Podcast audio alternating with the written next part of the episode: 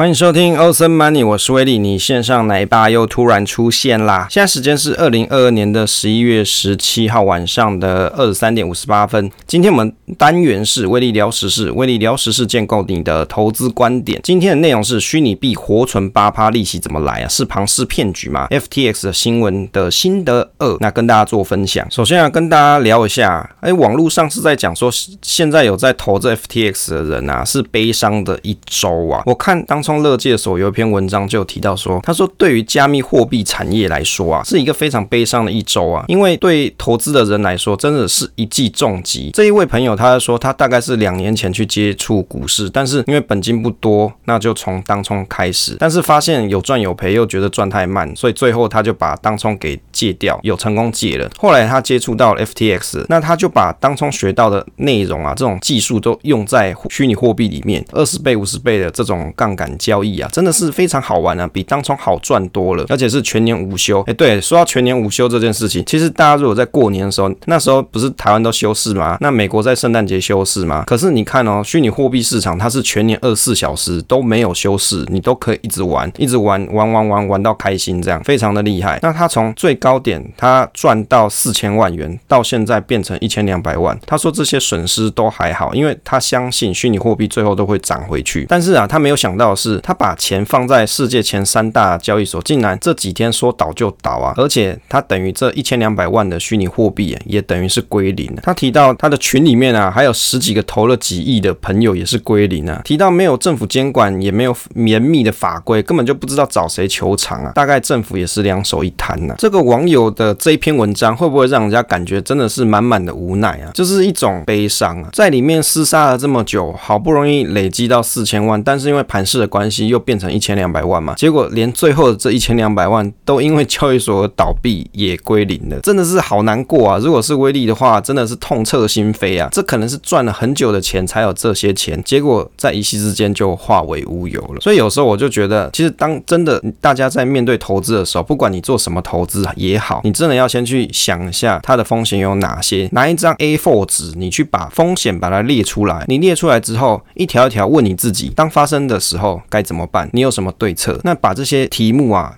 把你自己的答案写上去之后，当事情真的发生的时候，你就会心里会比较有谱。例如说，我举像现在这个朋友的例子，例如说他在 FTS 里面，他想要领这个八趴利息好了。可是呢，如果当他有写这些题，诶，交易所倒闭该怎么办的时候，他也许在那个 moment 就不会决定把所有的钱都放在交易所，他可能只会放部分的钱。虽然说利息没有这么高，就是你利息得到的钱没有这么多啦，但是他确保了，也许大部分的本金是安全的。接着来讨论到底为什么 FTX 它可以提供利息八趴是怎么来的？我参考了网络上一个大大叫雷斯季大大，他认为活存八趴是其来有道啦，因为币圈特性的关系，交易所它可能可以通过放贷的方式取得更高的报酬，也就是这笔资金你放在交易所，交易所它可以拿去运用，当它去运用的时候，它拿去放贷，它可以收到更好的报酬，所以它也可以提供比较好的活存利息给放在里面的存户。当然啦，这个八趴它是有上限的，它的条件是，比如说一万美金的时候，在这一万美金以内给你八 percent，如果你超过一万美金，给你五 percent 的利息，活存利息。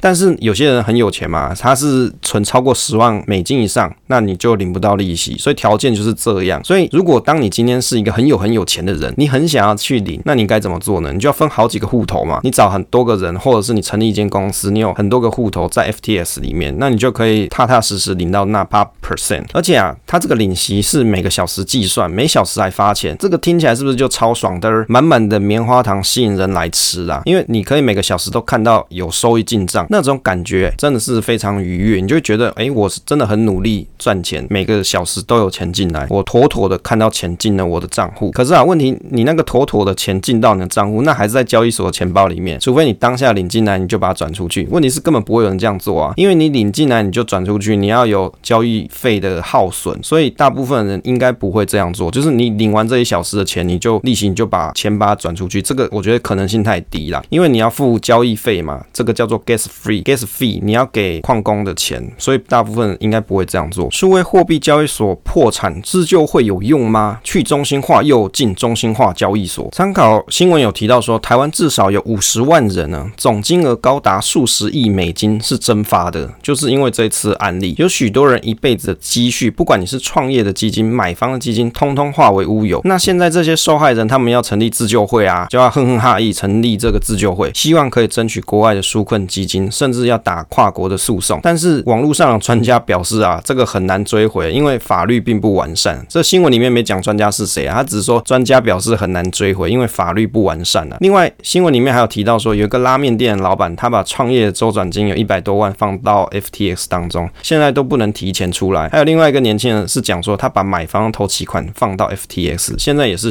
有苦说不出。他说啊，总不能跑到国外去要钱嘛。他讲的也蛮合理的啊，你去国外人生地不熟，你也没有律师，你可能还要找当地的律师来去进行这件事情。更何况本地的一堆人都已经正在要打诉讼官司了，还轮得到你吗？所以你就想起来这件事其实旷日费时啊。美国当地本地的人，他为了这件事情，他们也在进行诉讼。那台湾的这些些朋友，你受到了这样子的亏损，你想要进行诉讼，当然是可以，可是是旷日费时的。原因就是在于说，你要有什么法律条件来去规范这间公司，他根本就没有办法把钱还给你，他都破产了，他到底要怎么把钱还给你？这就是一个最大的问题。台湾的金管会表示说啊，其实已经多次提醒大家虚拟货币的风险。金管会在这个新新闻出来之后，他们其实有提声明稿，就讲说啊，我早就跟你大家讲啦，啊，你又不听。金管会有提了三大声明呢。第一个，他说啊，因为虚拟资产交易资讯比较不透明，而且它价格波动是很剧烈，那投资的风险比较高啊。有跟民众告知了很多次，因为民众你透过境外的虚拟交易平台，或是境内的，或私底下交易的，你必须要提高警觉，你自己要去判断到底投资风险是在哪里。第二个就是具有证券性质的这种虚拟通货 STO 是证券交易法中所称有的有价证券，但是应该要遵循相关证交法的法律规定。但是类虚拟通货或是延伸性的其他商品都不是金管会核准的金融商品。意思就是说，现在 FTS 这件事情、啊，先不要讲 FTS，它里面所交易的这种货币啊，就不是金管会所发行认可的金融产品啊，你找金管会是没用的。金管会还要讲说，FTS 它是境外的加密货币交易平台，并不是金管会核准的这种监督的管理机构，所以相关的产品也是在境外提供。第三个是金管会说他们会持续关注货后面的发展啊，去了解国际上主管机关对这件事情的看法跟处理方式。诶，这句话就是屁话啦。威力的心得是说，其实投资就是先讲求不伤身，再讲求疗效。到底整件事情是不是庞氏骗局啊？这庞氏骗局啊，威力参考一下维基百科，他是在讲说美国有一个意大利移民，他名字叫做查尔斯庞兹，他在一九一九年的时候策划一个一连串的阴谋，他成立一个空壳公司去骗人，然后呢，将子虚乌有的企业让这些投资人去做投资，跟这些投资人讲说，在三个月内可以得到四十 percent 的利润回报，然后这个庞兹啊就把新的投资人的钱作为快速盈利给最初投资的人，等于就是拿后来的人的钱去先给付给先投资的人，让更多人来上当。由于啊前期在投资人他们回报很高嘛，所以庞兹成功了在七个月内吸引了三万名投资人。这个阴谋持续了一年才被戳破，所以本质上来说，这就是非法性质的金融诈骗手法，也是一个非常著名的代表案例啊。也就是他吸引投资人利用后期投资人的资金向早期投资人支付利息，到现在这种庞氏骗局变得各种状况，像资金盘啊、老鼠会都还在这市场里面。其实大部分的运作模式啊，都是以投资的名义跟投资人讲说，哎，你会有一个不错的回报哦，看似好像没有什么风险，但是他的方式就是利用拆东墙补西墙的方式，让新进来的投资人可以持续的加入，再用这些人的钱去给一开始投资的人可以拿得到利息啊。随着更多人加入，就会变成资金慢慢入不敷出，直到这个 bubble 啊，这个泡沫破裂，那就变成说后面来投资人就会变成金钱的损失非常的巨大。威力看了一下 PTT 上有人说，因为有人提到说 FTS 这种方式啊，根本就是庞氏骗局嘛，那就有人提出反驳。这个朋友他认为在币圈里面八 percent 的利息是合理的，就很像房地产年化报酬率有七 percent 哦。当然他这数据哪里来的，威力也不知道啦。反正他说在币圈里面八 percent 利息是合理的。威力认为啊，在币圈当中，如果你是用放贷的方式，可能八 percent 是很容易达到，但是问题是说你能领多久？而且啊，它其实随着不同的时机点，这个利率是会改变的。还有啊，重点是在于说你本金是不是安全才是重点。更重要是 FTS 它提的是活存啊，他们的的方式是活存，并不是拿来放贷。给大众的体验就很像你在银行定存一样，所以啊，风险容易被忽略。因为对大部分人来说，你看中了就是他所提倡的，你放在里面有一个不错的活存利息嘛。啊，比如说一万美金以下你可以领八 percent 这件事情，你就会觉得啊，安心 Day 以内这个是全球第二大的这个交易所，而且这个老板跟美国的政府啊，美国的总统拜登是有关联的，也许有裙带关系呀，你就会觉得安心 Day 以内真的很好，放在里面应该没什么事吧。可是往往风险就在大家觉得没事的情况下发生了，其中也有一些朋友在提说，诶，如果我不要把钱放在交易所里面，我放在冷钱包，是不是就可以解决交易所破产的问题？这种风险呢？没错，的确，如果你放在冷钱包里面啊，是可以解决这个问题的。问题是大家会这样做吗？冷钱包跟热钱包的区别是在说它是不是 online 啦？啊，可能有些朋友不晓得冷钱包、热钱包是什么东西。其实他讲的意思就是你有没有联网啦。冷钱包通常就很像是一个 USB 的随身碟，里面装置着储存虚拟货币的金钥，也就是你把金钥放在这个随身碟的装置里面，你要有一连串的密码，就是要有这一串金钥，你才可以动用其中的虚拟货币，你才可以转出，或者是你要把它放进去之类的。热钱包简单来说，就是在线上储存的这种钱包，存放在热钱包的这种管理公司，它就会有把你的金钥放在里面啦。当然呢，你要有这些金钥才能动用资金，所以本质上来说，你手上就是会有这一组金钥哦，一连串的这种看起来很像代码的东西，你就是有这个东西，只是你要把这一串代码放在硬碟当中、硬体当中，像这种记忆体里面，还是你要存放在这种线上的热钱包公司，就是你要把这个金钥放在哪里啦，所以就会有所谓的热钱包跟冷钱包的区别，也就是实际上你就是要这些金钥，你才可以动用你的资金。那热钱包的软体是比较方便，因为它里面也有放贷的功能，也可以让你的资金做活用。当然啦、这个安全性就是见仁见智，有些人认为啊，不是离线就不安全，因为你的金钥放在某一个 server 嘛，某一个公司的热钱包里面，虽然动用非常简单，但是必须这间公司它不会被人家害哦，也不会有监守自盗的事情发生，那才能确保它是安全的。你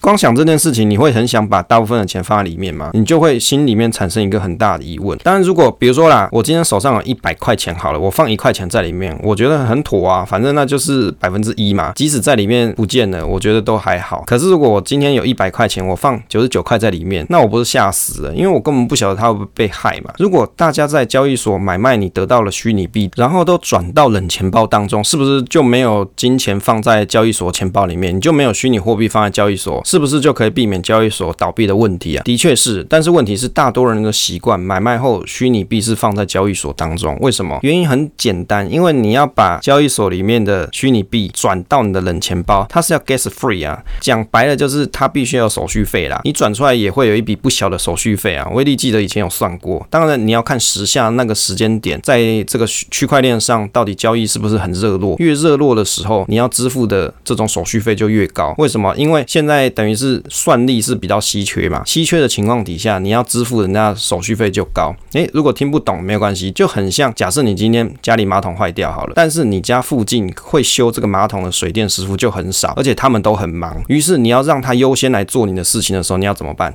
出更高的钱请他来嘛，一样的道理。如果你今天在虚拟货币交易所，你想把里面的钱转出来，不管你要转到哪里，冷钱包也好，转到其他交易所也好，转到热钱包也好，你要转出来，你要希望它快一点的话，你就要提高你的交易费、手续费，把这个钱提升，你就会取得比较高的优先权。所以你转出必须要手续费嘛，于是大家就不会那么容易把它转出来。可能你要累积到一个金额的时候，你才会决定是不是要把它转出来。接着就是你转出来之后啊，交易手续费高就算了，再来就是你转出来，假设你真的放到冷钱包当中，在冷钱包里面不会孳息啊，你是领不到息的，所以问题就来了，我要怎么让这笔资金可以活用？就于是就又变成一个大问题。你放在冷钱包里面就是 keep 在那个 ROM 里面嘛，那个 ROM 里面，在那个记忆体里面，可是在你放在里面就好像买了一个数位的黄金一样，你放黄金，黄金又不会生小黄金，你放在里面就会觉得很哦啊。比如说我有一百万美金好了，我真的放在我的冷钱包里面，可是我这个一百万我拿去台湾的银行。定存啊，我可能可以领更更多利息嘛。可是我放在冷钱包里面没有息啊，你就会觉得我会很想要做这件事情。那冷钱包兑换不易，手续费高，那机器故障怎么办呢？其实实体的冷钱包它也会有遗失或是故障的问题。如果你有金钥，你把这个金钥自己记录起来，理论上你可以再买过冷钱包去还原里面的这种虚拟货币。那冷钱包啊，它也有一些问题，比如说你在下载资讯的时候，你总是要接电脑吧，你总是要接比如说手机吧，你要去下载资讯啊，有可能在这个途中被植入了木马，而热钱包也有可能被骇客骇进去。威力在查新闻的过程也有看到热钱包的交易所有被害的记录，所以啊，有些人干脆把这个金钥密码印出来放成纸钱包啊，就变成纸钱包嘛。什么是纸钱包？就是把那一连串的代码把它印出来，印在 A4 纸上面，然后再把这个 A4 纸啊放到你的保险箱当中。你也可以放到你在银行里面的保险箱啊，那你就可以确保这张纸不会不见。所以你看，纸钱包你也是要保证这张纸不会出事就可以。有的人真的很不安心，他干脆就把这个东西把它打印出来就印出来了，希望说这样就是可以确保没有问题。诶，但是要是你印出来，你把它塞在你的床头底下，你塞在家里的某一个角落，也许一幅画后面，过了十年之后，你真的忘记它了，那你要去找，真的找得到吗？那这一组代码会不会只因为纸的损耗而消失了？除非你要把它刻在石头上面。不过我觉得应该不会有人这样做啦。好，从这一次的新闻里面啊，威力有得到了一些省思啊，好，就跟大家做讨论分享。第一个就是啊，其实我觉得投资还是以国内监管单位可以管理得到的为主要部位。为什么这样讲呢？原因是因为求助无门呐、你真的出包的时候，你要找谁去讨啊？根本没有监管单位来帮助你这件事情。就好像刚刚我所提到的，金管会根本就提了一些声明，就跟你讲，哈哈，我早就跟你说了，风险就在那里。那而且他们这个交易所又不归我金管会所管，他开，而且他公司还开在美国嘞，金管会没有办法去帮你去讨这笔钱，因为根本就不属于他的管辖范围。所以你就会发现说，如果你真的要做一个安稳的投资啊，前提是当然台湾政府不要倒掉了。如果台湾政府都是稳当的、没有问题的情况底下，你的投资的部位应该还是要以台湾政府可以监管得到的这种单位为主，你把钱放在这里才会比较安心呐。当然，如果你有一些部位你希望做美股投资，有些朋友就会想说，那我要用美股券商做投资。其实威力觉得这个也没有问题，问题就是美股券商它有一些风险存在，就是第一个，比如说你的遗产问题到底要谁来解决？你可能要请海外的律师，你可能要做很多的麻烦的动作，你才可以领回这一笔资金。就你的家人要帮你，你挂点的时候，你要去帮你去领回这笔资金，他要花很多 effort 才有办法领得到。接着就是当交易所出现问题的时候，海外的，比如说美股券商，它真的有一些问题的时候，像某些券商，它有发生过像 First Trade 嘛，有被害嘛，甚至有一些问题的时候，当它问题出现的时候，你应该怎么做？虽然说现在台面上的这些大的美股券商交易平台，它有的是都有美国政府监管的，算是比较相对安全。但是真的发生事情的时候，你可能也许需要飞一趟美国啊，去做一些手续，你才有办法讨回你的钱，这是有可能的事情。所以对大部分的投资小白来说，一般的投资大众来说，你要解决这些疑问、这些烦恼，你应该是先以投资国内可以监管得到的这些交易平台为主。那这相对安全嘛？所以像美股的部分，假设你有比较大的部位，那你可以用付委托的方式去做投资，这是会比较稳当一点。至少你就先不用烦恼说你要跑国外去打官司这件事。第二个损失就是在于啊，没有监管单位的海外交易所平台啊，例如说像是外汇交易所、数位货币、虚拟货币交易所，风险就在于交易所本身啊。为什么？就好像以前威力有一个朋友，他当年有去投资一些外汇交易所，是在海外的。可是这个海外的交易所说是有一些什么欧洲国家的监管，可是真的发生挤兑的时候，他的钱一直卡在里面领不出来。我就问你，当发生这件事情的时候，你要跑去欧洲打官司吗？听起来就很困难嘛。所以其实重点是在于说，你所投资的，你把钱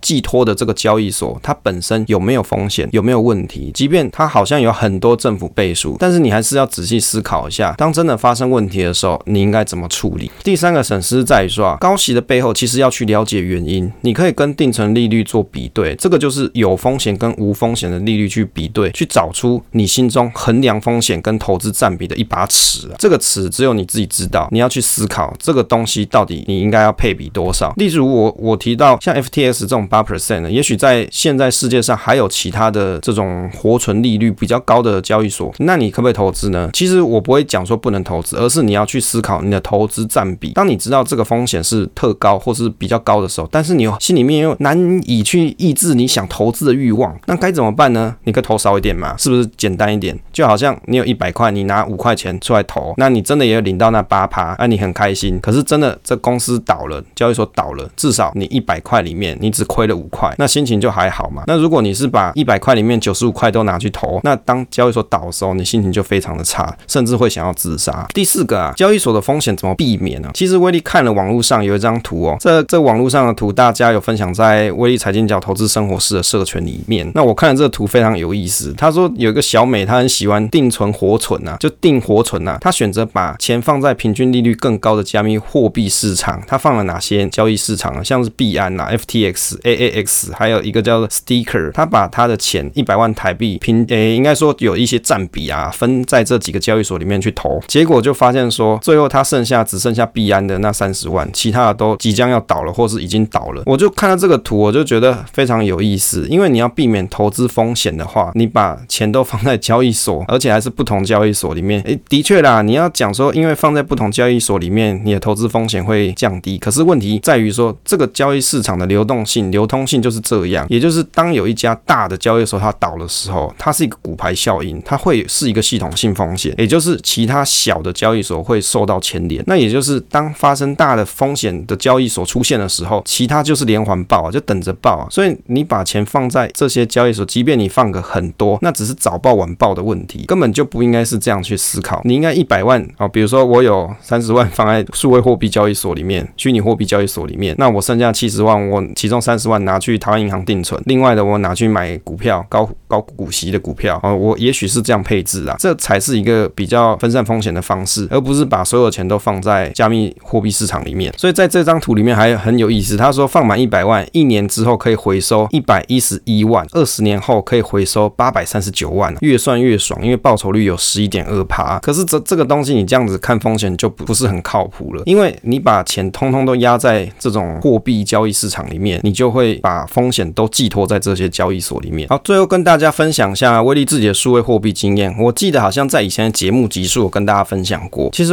威利并不是对数位交易货币这件事情这么陌生啊。威利大概是在二零一七年的时候就有挖矿经验。那这个挖矿经验是怎么来的呢？那原因是在于说，我有个朋友他开了一个矿场。那在二零一七年那个时空背景的时候，在数位货币刚出来的时候是比较新奇的，大家就会想说啊，去弄一些显卡来赚钱，就觉得很神奇啊。你就觉得说，哎哎，这个东西显卡打开之后，开始在跑一些程式的时候，哎，莫名其妙钱就进来，那种喜悦、那种开心，你你你很难体理解，你就会觉得说，怎么会有钱从天上掉下来？那种愉悦、那种感觉，你看着币值一直涨的时候，在二零一七年那个时空背景底下，你看到币值一直涨的时候，你心情真的会觉得，我有钱，我就要买更多显卡，买更多的卡，架更多的机器去做。于是我那个朋友他就花了大概一百多万来做这件事情，甚至也弄了比较专业的配电啊，花了好几十万弄专业配电，架了大概我忘记了，可能有三四十台的电脑在那边挖矿。那威利其实我自己只有两台矿机，那放在他们家啊，放在他的矿场里面。那威利的工作主要是在于说去帮他修这些机器，也就是当矿机坏掉的时候，威利要帮他去处理，因为他人比较不方便去修这些机器，那就是威利去修。只是我是有领薪水的，好，就是比如说我去修一次，他要给我多少钱这样，大概是这样啊，就是做一个 debug 这件事，恢复机器可以运行。